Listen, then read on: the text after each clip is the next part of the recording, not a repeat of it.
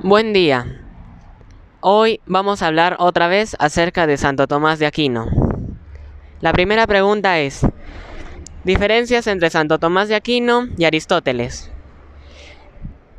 La forma de ver el mundo de ambos se diferencia en el simple detalle de que Aristóteles le generalizaba un poco su forma de ver la vida, mientras que Santo Tomás de Aquino buscaba una como que de partir de un punto más religioso para poder explicar esta.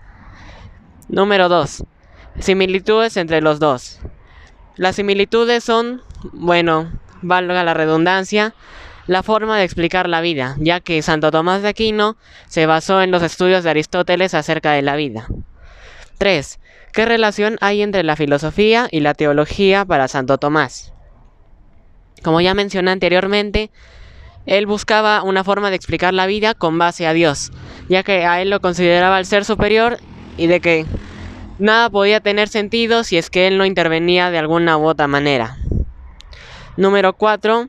¿Qué camino racional elige Santo Tomás para llegar a probar la existencia de Dios?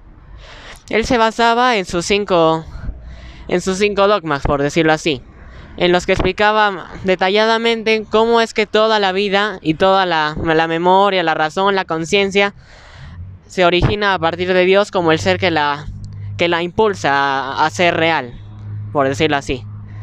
Y eso fue todo. Muchas gracias.